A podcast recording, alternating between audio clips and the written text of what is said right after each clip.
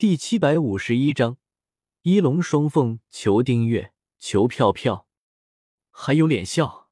不知道小九是第一次吗？你也不知道收敛一点，把他交给我吧。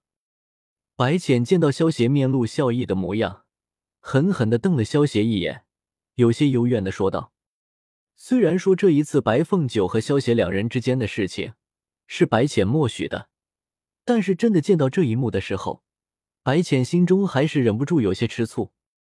白浅之所以愿意让萧邪收下白凤九，有两个原因。一个原因就是这些年里，白凤九对于萧邪的感情，其实白浅都看在眼里。第二个原因，就是萧邪的身体太强了，就算白浅的修为已经达到了上神境，一个人照样满足不了萧邪。如今萧邪的身体强度。已经达到了堪比下位主神器的程度，除非能够达到女娲那种圣人的级别，否则根本别想凭借一个人的力量来满足萧邪。每一次都是连手带嘴，白浅才能够勉强的满足一下萧邪。每一次都把白浅累个半死，白浅早就想要找一个姐妹来帮他分担一下了。既然准备要找一个姐妹了，那么自然是肥水不流外人田。第一人选自然就白凤九了，而且白凤九又非常听白浅的话，就算萧邪把白凤九娶回来，白浅也不需要担心白凤九会动摇他在萧邪心中的地位。再加上白凤九又很擅长料理，以后出去玩的的时候，也不需要每次都让萧邪这个大老爷们亲自给他们做饭了，简直不要太完美了。白浅不由得为自己的机智点了一个赞。浅浅，小九就交给你了。萧邪笑了笑，将怀中的白凤九交给了白浅。便宜你了。白浅见到萧邪这副得了便宜卖乖的样子，忍不住白了他一眼，抱着白凤九转身离开了。露露，这次多亏你了，爹爹先走了。萧邪揉了揉露露的小脑袋，哼着小曲，迈着轻快的步伐。离开了，露露看着萧邪和白浅离去的背影，满头雾水的挠了挠头，转头对肩膀上的小冰鸾问道：“小兰兰，你说现在是什么情况啊？娘亲不是应该会狠狠的揍爹爹一顿吗？”小冰鸾闻言，有些呆萌的摇了摇头：“大人的世界真是太难懂了。”露露忍不住感叹道：“三天之后。”炎帝第二次上青丘提亲的消息轰动了四海八荒。当得知炎帝这一次提亲的对象是青丘的小帝姬白凤九的时候，大部分的人都是羡慕。白浅是四海八荒的第一美女，白凤九则是四海八荒的第二美女。萧协能够将四海八荒的第一和第二名两名美女全部收入帐中。不知道羡煞了多少男性神仙，一些女性神仙听说了此事之后，也生起了别样的心思。之前由于萧协只娶了白浅一人，而且也从来没有见到萧协对其他女人另眼相看过。但是现在不一样了，既然萧协能够迎娶白凤九，那么岂不是说明萧协还有可能会娶第三、第四个夫人？一些对自己样貌很自信的女仙，已经准备计划如何和萧邪偶遇，然后嫁给他了。以炎帝如今的地位，只要能够成为炎帝的女人，那可是比当天后还要尊贵啊！对于炎帝迎亲的聘礼，四海八荒的神仙们也是非常的关注。毕竟上一次炎帝迎娶白浅时给出的聘礼，可以说是四海八荒独一份了。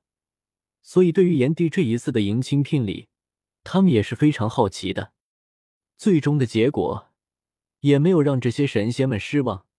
这一次迎娶白凤九，炎帝照样给了五份聘礼，大体上与迎娶白浅的聘礼一样，不过也有一些差别。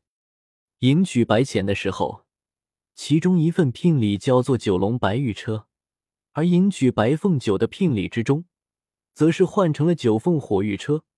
这车由九只上仙巅峰的火凤凰负责拉车，车厢则是用红色的火玉打造而成，丝毫不比九龙白玉车差。炎帝这一次的聘礼送出之后，有些人已经坐不住了。如果说炎帝第一次送那么多贵重的聘礼是因为要面子，那么第二次的时候依然能够送出这么多贵重的聘礼，就只能说炎帝真的太富裕了。已经有很多大势力的首领开始查看自己身边有没有年轻漂亮的后辈了。只要能够将女儿嫁给炎帝，就算做个小老婆，能够换到这些聘礼也算值了。准确的说，应该说是赚翻了。小九，你现在都已经是我的夫人了，怎么还这么害羞啊？萧协一把将白凤九从被子里抱了出来，看着他满脸娇羞的模样，有些戏谑的说道：“可是你也不能这样啊，你才跟姑姑。”白凤九看了一眼一旁满脸满足之色的白浅，觉得自己已经快要害羞的晕过去了。傻丫头，你没看到浅浅已经受不了吗？这还不快点帮你姑姑分担一下？萧邪点了点白凤九的鼻尖，调笑道：“你不准说，不准说！”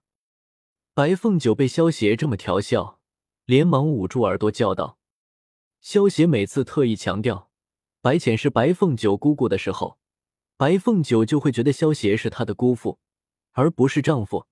这种罪恶感和刺激感交织着一起的时候，白凤九真的想要找个地缝钻进去，永远的不出来。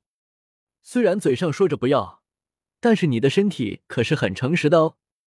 你看，都湿透了。